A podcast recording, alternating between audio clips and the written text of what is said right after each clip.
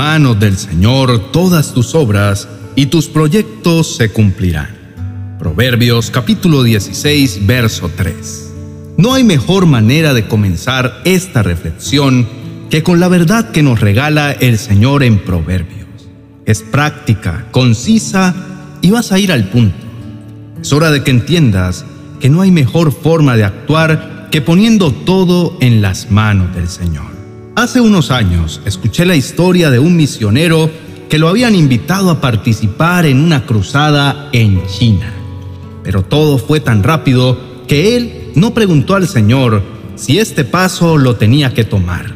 Simplemente tomó el avión.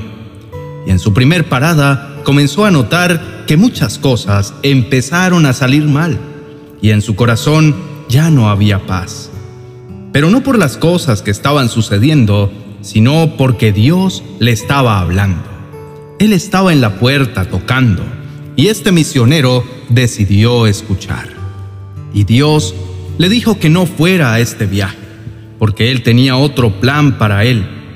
Claramente fue muy difícil, porque poder ir a ese viaje fue un sacrificio muy grande para él, debido a que las finanzas fueron difíciles de conseguir, pero él simplemente decidió obedecer. Y él decía que ir sin la cobertura del Señor a diferentes lugares o realizar planes sin que Dios lo bendiga o lo direccione es como caminar por piso de fuego. En definitiva, él notó cómo Dios no estaba en ese viaje y aunque lo escuchó un poco tarde, simplemente él decidió obedecerlo. Quiero que pienses, ¿qué es caminar sobre el fuego? Caminar sobre fuego para este misionero fue que en sus viajes las cosas no estuvieran saliendo bien. Caminar sobre el fuego para Jonás significó que un pez gigante se lo comiera. Ahora, piensa qué significa para ti caminar sobre fuego.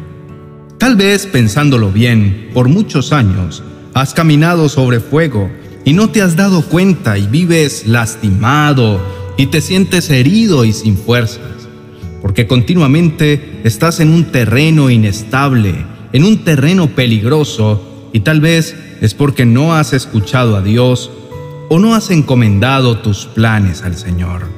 Proverbios capítulo 16, verso 3 nos dice que pongamos nuestros planes en el Señor y así nuestros proyectos se cumplirán. Pero pone una condición, y esa condición es que nosotros vayamos a Dios y le entreguemos esos planes y comencemos a tener una relación y que haya una retroalimentación. Y esto asegurará el éxito de nuestros planes. Pero si no hacemos esto, Dios no puede hacer nada, porque siempre el Señor nos pide que nosotros demos pasos de fe.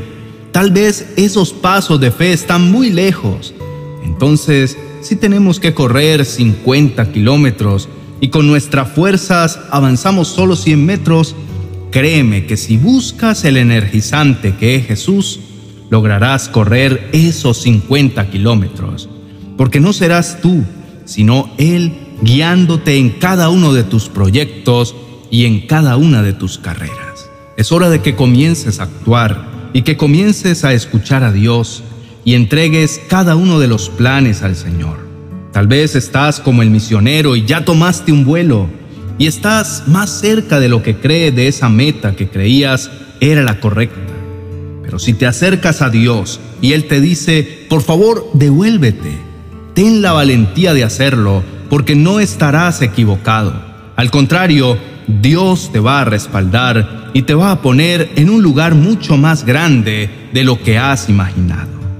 El Señor te ama el Señor tiene un propósito eterno contigo y la única forma de lograrlo es obedeciéndolo, es escuchándolo, es encomendando nuestros planes a Él.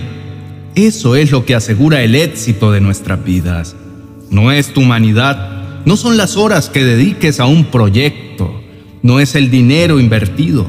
Nada de esto es importante. Todo es insignificante cuando no tenemos a Jesús en nuestro lado.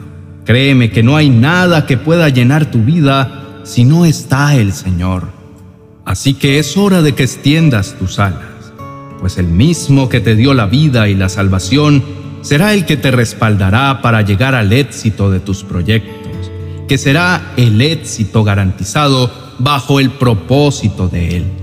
En el tiempo correcto, todo será mucho más grande de lo que te has imaginado, pero tienes que buscarlo, tienes que obedecerlo.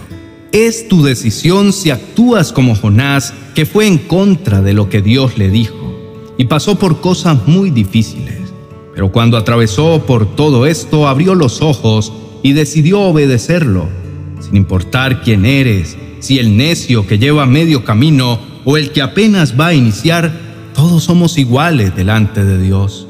Lo importante es despertar y obedecerlo. La pregunta es, ¿quieres hacerlo? ¿Quieres encomendar tus proyectos, planes, sueños, todo lo que eres al Señor? Si es así, te animo a que tomes la decisión. Nunca es tarde, porque es mucho mejor caminar más, pero seguro, pues no te vas a quemar en el transcurso, porque si caminas sobre terreno de fuego, no vas a llegar vivo a la meta. Entonces, ¿para qué hacer eso si lo único que vas a lograr es dolor, decepción y sobre todo, y lo más difícil y triste, vas a lograr estar lejos de Dios? No vale la pena vivir una vida lejos del Señor. Hoy Dios te está desafiando a que lo busques y encuentres el verdadero éxito de todos tus planes en sus brazos. Si deseas hacerlo, te quiero invitar a que juntos oremos y puedas recordar que Dios tiene un gran plan para ti y que debes siempre estar dispuesto y buscarlo constantemente. Oremos. Príncipe de paz, Amado mío, gracias por ser mi guía. Gracias por siempre estar alerta para que mis pasos no se desvíen. Por mucho tiempo he caminado. Hoy he sentido que estoy herido. Siento que voy quemándome y que las cosas, por más que luche, no se dan. Y hoy entiendo que es porque estoy caminando sobre tierra de fuego, pues no he ido delante de ti encomendándote mis planes y dejando que tú los direcciones para así tener un éxito seguro. Yo por eso te pido perdón. Discúlpame, Señor, porque me he alejado de tu propósito y me he enfocado más en mis deseos, en mis proyectos, sin darme cuenta de que estoy actuando como Jonás y que probablemente ya estoy en la boca del pez. Pero hoy digo, basta, no voy a seguir tomando ninguna decisión sin antes ir delante de ti, sin importar que tenga que dar pasos atrás para tomar el camino correcto o esperar el tiempo que sea necesario, hoy decido honrarte con mi vida y decido escucharte constantemente. Entiendo que tú eres el único que tiene la verdad y la victoria asegurada. No voy a seguir vagando sin rumbo fijo porque en ti tengo una respuesta segura. En ti encuentro el verdadero éxito que es estar bajo tu propósito. Gracias, Padre mío, porque siempre puedo sentir tu presencia a mi lado.